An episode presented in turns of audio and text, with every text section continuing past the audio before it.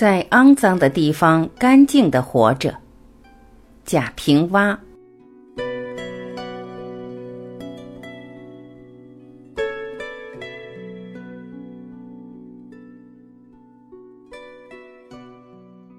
多年前的一个下午，我在家读《西游记》，正想着唐僧和他的三个徒弟其实是一个人的四个侧面，门就被咚咚敲响。咚，咚，门还在敲，而且声音越来越大，最后是哐的一下，用脚踢了。我有些愤怒，一把将门拉开。门口站着的却是刘淑珍。他说：“哎呀，我还以为你不在家嘞。”我说：“是你呀，几时进城的？”他说：“我已经在城市生活了。”他的嘴里永远没有正经话。淑珍，你个嘴儿犟！你不要叫我淑珍，我现在改名高兴了，你得叫我刘高兴。这就是刘高兴。如果读了秦腔，而且还记得的话，秦腔书中的书正就是以他为原型的。我们是一块儿长大的，小的时候我并不热恋他，他头发有些卷，鼻孔里老留着黄涕。文革中，我和淑珍又是一起从初中辍学回乡务了农，后来他去当兵，我上了大学。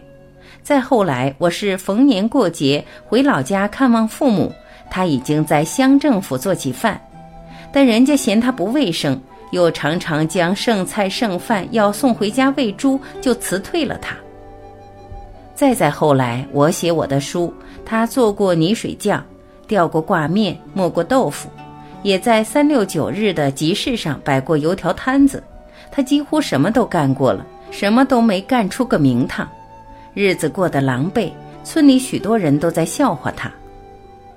我一回去，他逮住消息了，天晴下雨或黑漆半夜，肯定要跑来看我。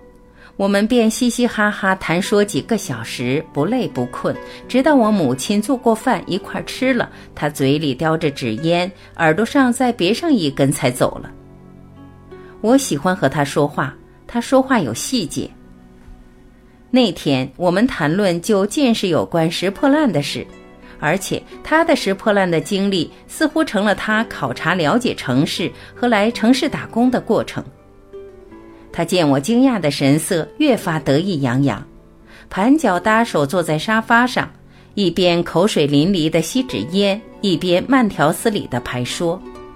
从他的口里，我也才知道，我们贾姓族里其实有很多晚辈都在城里打工。但他们从来没有和我联系过，或许是我常年不回去和他们隔远了，或许是他们都混得不好，觉得羞愧，不愿见到我。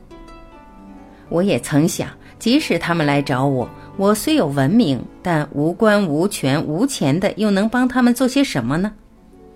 刘高兴之所以来找我，他不想求我什么，他也知道我的处境和性情。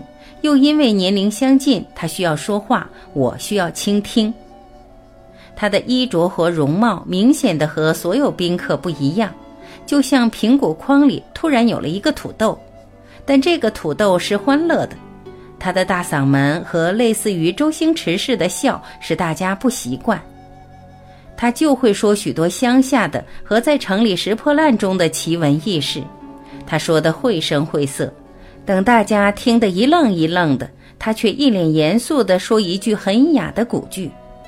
于是那些教授都感慨了，说：“刘高兴，你形象思维好啊，比老贾还好。”他说：“我在学校的功课是比平娃好，可一样是瓷砖，命运把他那块瓷砖贴到了灶台上，我这块瓷砖贴到了厕所嘛。”然后又是嘎嘎大笑。擦了一下鼻涕，说：“我是闰土。”我赶紧制止他，说：“你胡比喻，我可不敢是鲁迅。”他说：“你是不是鲁迅我不管，但我是闰土。”他不是闰土，他是现在的刘高兴。现在的刘高兴使我萌生了写作的欲望。我想，刘高兴和他那个拾破烂的群体，对于我和更多的人来说是别样的生活，别样的人生。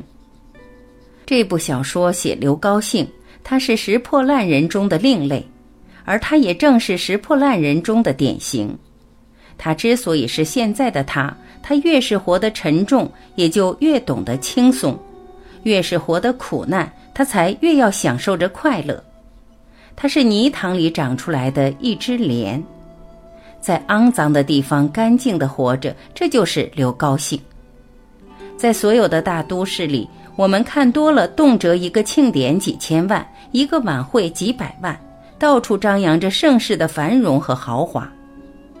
我掂量过我自己，我可能不是射日的后裔，不是五干七的刑天，但我也绝不是为了迎合和消费去舞笔弄墨。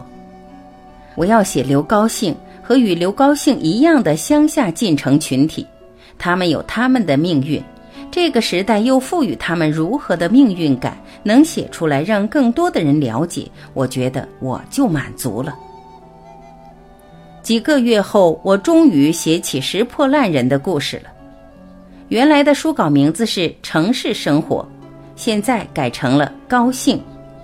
我总是想象着我和刘高兴的年龄都差不多。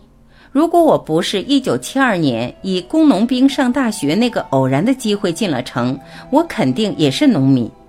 到了五十多岁了，也肯定来拾垃圾，那又会是怎么个形状呢？这样的情绪使我为这些离开了土地的人在城市里的贫困、卑微、寂寞和受到的种种歧视而痛心着、哀叹着。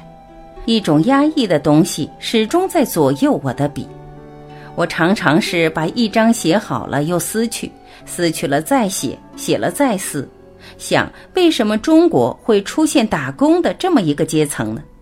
这是国家在改革过程中的无奈之举、权宜之计，还是长远的战略政策？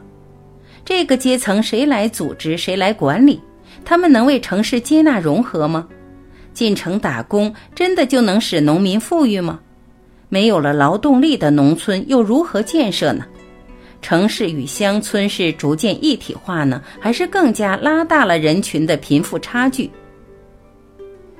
我继续去那些拾破烂人租住的村巷，这差不多成了一种下意识。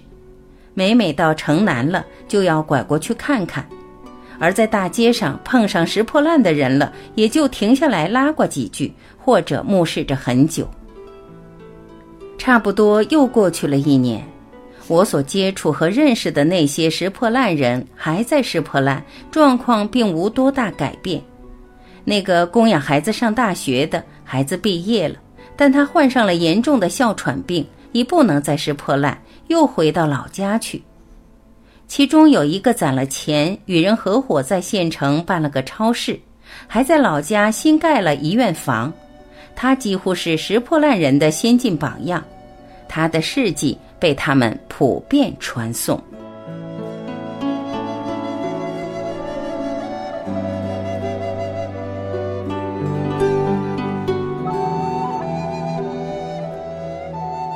感谢聆听，我是晚琪。我们明天再会。